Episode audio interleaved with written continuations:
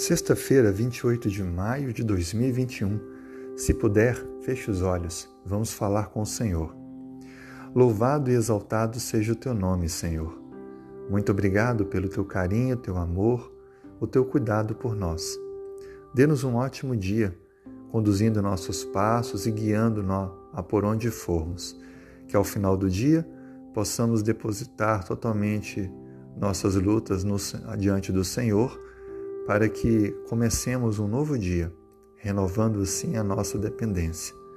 Por favor, Senhor, atenda aos pedidos do coração da pessoa que agora participa comigo desta oração, abençoando o lar, a família, o trabalho, a vida pessoal, dando saúde e também atendendo às súplicas de fé que estão na sua mente.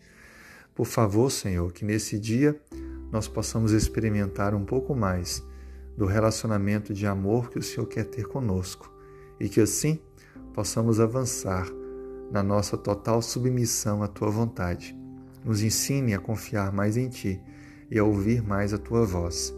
Atenda, Senhor, também aqueles que estão fracos, fragilizados, doentes ou com a fé abalada.